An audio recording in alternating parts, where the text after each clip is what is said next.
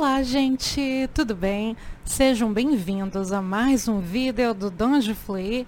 Comigo, Helena Marques, astróloga, taróloga, numeróloga. E agora também eu estou ao vivo na rádio. Sim, na Rádio Bahia FM 88.7 às segundas-feiras em que falo de astrologia, de horóscopo e várias outras coisas.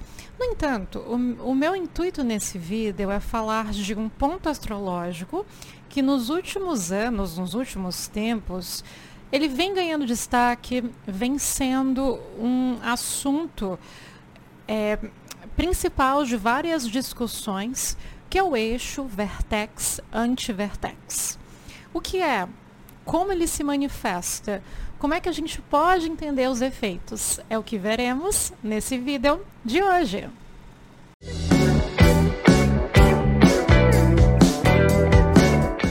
Sejam todos muito bem-vindos e bem-vindas.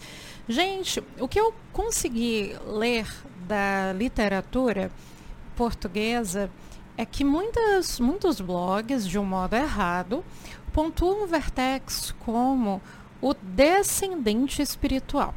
Isso está errado, porque o eixo Vertex anti-vertex é um eixo que a gente chama de elétrico no qual o vertex ele é o ascendente espiritual e desse modo o antivertex o descendente espiritual. Eu não estou falando isso à toa. Esse termo, no viés contemporâneo, desde fins do século XX até o século XXI, um astrólogo italiano chamado Renzo Baldini, ele escreveu um livro chamado uh, L'Ascendente dell'Anima, Vertex, né? que seria o ascendente da alma, é, anima em italiano é alma, Vertex.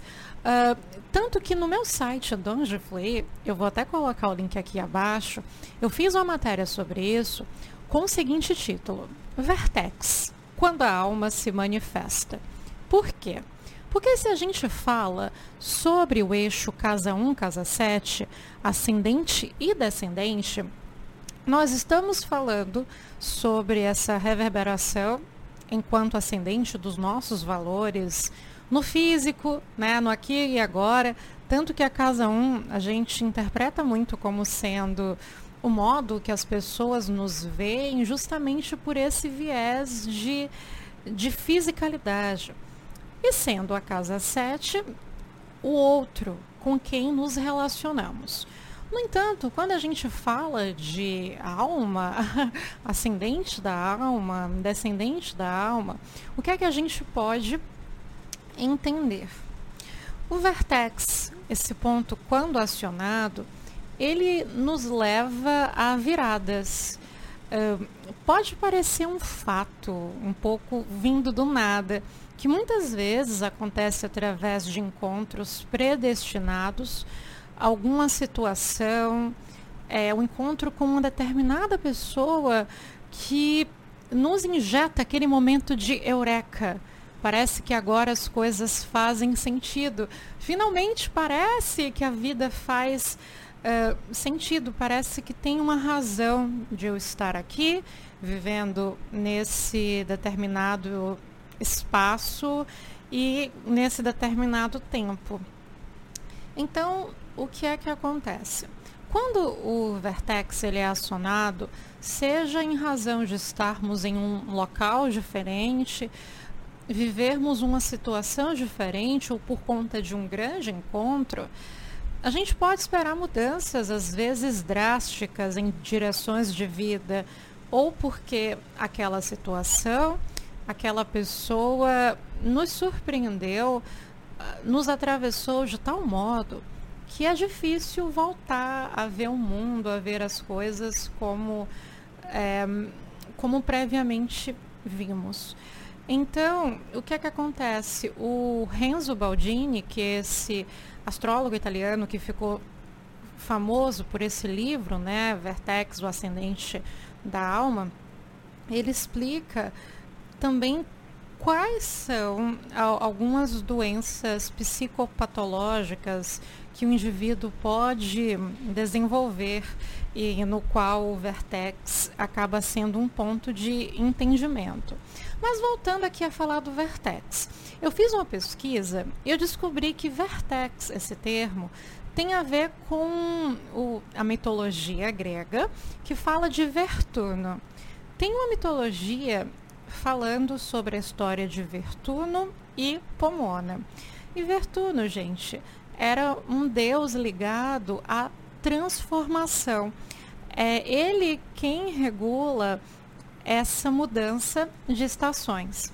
Então, Vertuno, ele se apaixona perdidamente por uma ninfa chamada Pomona. E Pomona, ela era uma grande amante do pomar, da plantação. Ela não era alguém que queria saber de relacionamentos.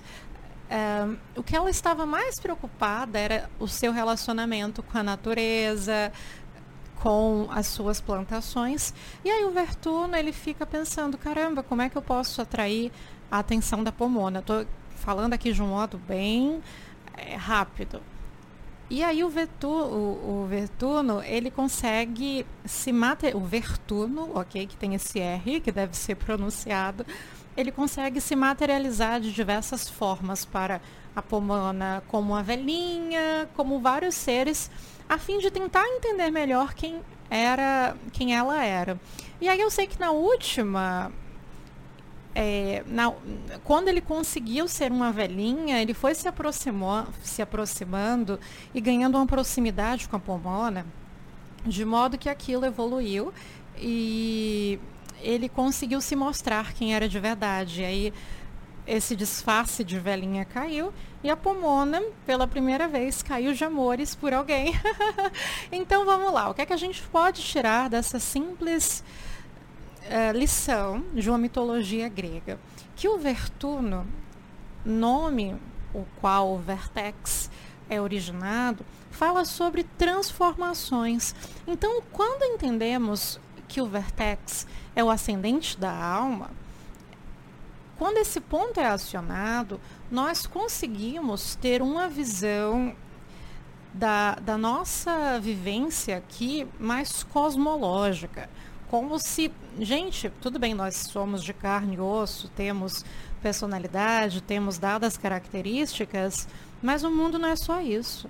O mundo é energia, estamos todos interligados em maior ou menor grau. Então é isso que o Vertex acontece. O Vertex também não tem como falar, é muito ligado a questões de almas gêmeas, relacionamentos kármicos, chamas gêmeas e principalmente, eu diria, quando se você analisa uma sinastria, quem está em pauta é o anti-vertex. Porque se o vertex é o ascendente da alma, o descendente da alma, que seria o chamado é, complemento divino, é, seria algumas interações entre anti-vertexes, ok? Mas o que, é que acontece? Essas fábulas hollywoodianas, essa indústria de entretenimento, o qual o romantismo, o viver um amor dos sonhos, em que não há problemas, em que tudo é perfeito, acaba vendendo uma vida que não existe. Então, o que eu quero dizer com isso, gente, é que muitas vezes esses relacionamentos, que sim, que a gente se sente completamente ligado em um nível profundo ao outro, em um nível aquele outro sendo uma reverberação da minha própria natureza.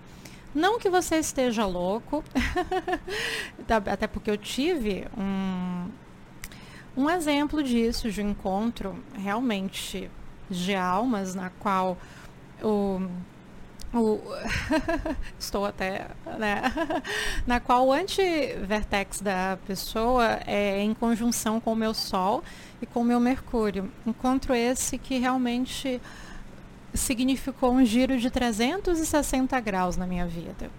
E é claro que a gente, a priori, espera que aquilo é, é o amor da vida, né? É a, a materialização de algo há tanto tempo esperado.